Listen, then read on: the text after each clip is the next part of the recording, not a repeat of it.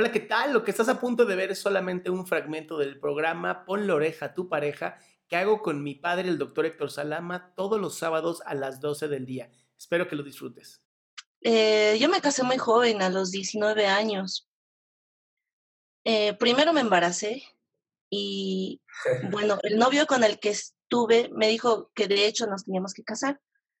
Me sentí un poco obligada en ese, en ese momento porque eh, en mi casa estaban pasando cosas, había peleas de mis papás, etcétera, y tal vez lo vi como una salida. Yo pienso, o bueno, en la cuarentena más que todo, he empezado a analizar todas esas cosas. Eh, bueno, actualmente mi hijito tiene cinco años, eh, pero ya no estoy con él físicamente. Mm, tal vez yo le he echado muchas ganas a la relación porque quería que funcione ya que ya me había casado uno ya no tenía, tal vez entre comillas, o pensaba que no tenía salida. Y ahora yo me encuentro en casa de mis padres de, nuevo, eh, tras una, no sé, ha sido, ha sido feo la manera en la que salí de su casa porque estábamos en su casa y me sentí encerrada. Eh, vivíamos con su familia, eh, siempre tenía que, tenía que obedecerlo a él porque, bueno, era su casa y varias veces ya me había botado de ella. Era muy celoso. Eh, yo creo que he vivido una relación realmente tóxica.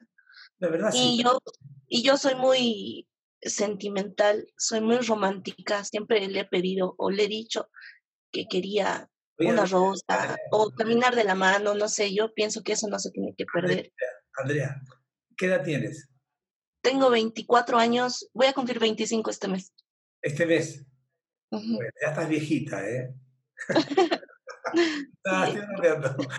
¿De qué parte de Bolivia eres? De La Paz. ¿De La Paz? Sí. Ah, ok. Ahora, ¿qué es lo que quieres tratar en este momento?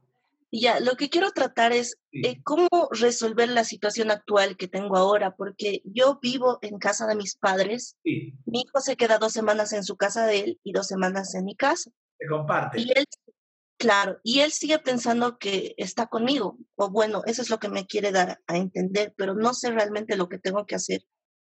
Porque muchas personas me dicen que tienes que estar con él por la familia, que por el hijo. Andrea, espérate, vamos despacito, vamos despacito. Es una, una bomba de así,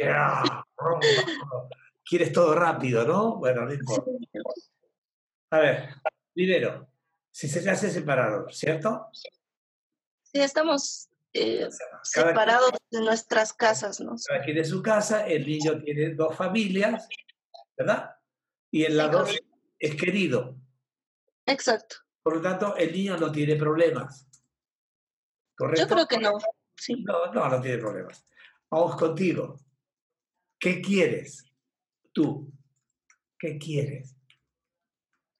Y es que no sé realmente lo que quiero. No sé si volver porque él piensa o quiere que yo vuelva, porque al principio cuando nos, cuando yo me fui de su casa, le dije, necesito un tiempo para mí, porque me, me ofuscaba con todas sus cosas. Aparte, él me tenía como un trofeo en su casa. Órale. Y ahí es, ahí es como, ahí es como eh, la ausencia de la que estaban hablando. Yo estaba en casa con mi hijo, convivía con su familia perfectamente, yo me llevo muy bien con mi suegra, con mi suegro, con, sus, con mis cuñadas, etcétera, pero él siempre estaba en su mundo. O sea, o, empezaba a jugar, que a mí me molestaba mucho porque empezaba a jugar desde las 3 de la tarde hasta las 2 de la mañana. Digamos que tú tampoco estabas contenta, ¿eh?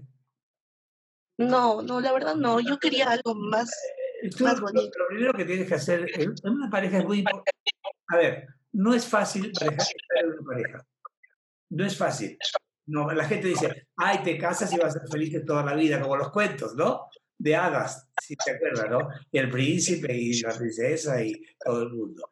Eh, ¿Te fuiste o qué? ¿Estás ahí? ¿No? se fue? Sí. Ah, ok. A ver, Andrea. Lo primero que hay que hacer es que tú que aclares lo que quieres. Lo primero, lo primero, olvídate ahora de tu hijo, de tu marido, de tu papá, de, todo el mundo, olvídalo. Ahora dedícate nada más a ti. Te voy a dar una sugerencia. ¿eh? Vas a coger una, la hoja, en la hoja, y pones todo lo negativo que tienes con la relación de pareja que tienes con tu pareja, obvio, y en la parte de atrás todo lo que es positivo. Checa eso, lo que no me gusta de él, lo que sí me gusta de él. Chécalo bien, chécalo bien, que seas honesta contigo es básico. Y tú misma, después de lo que veas, vas a decidir qué quieres para ti. Porque la vida es muy, todavía está muy chiquitita, te faltan muchos años y hay que vivir bien y estar bien. ¿Por qué? Porque me lo merezco. Esa es la palabra que quiero que tengas en tu cabeza. Merezco ser Punto. ¿Te quedó claro? Claro, muchas gracias. Te mando un abrazo desde México. Muchas gracias, igualmente. Chao. Hasta luego. Cuídate. Hasta luego. Gracias. Pues muy bien, este es el final de una de las preguntas que puedes hacer tú también públicamente si te metes antes de las 12 del día a la página www.adriansalama.com y así hacer tu pregunta también.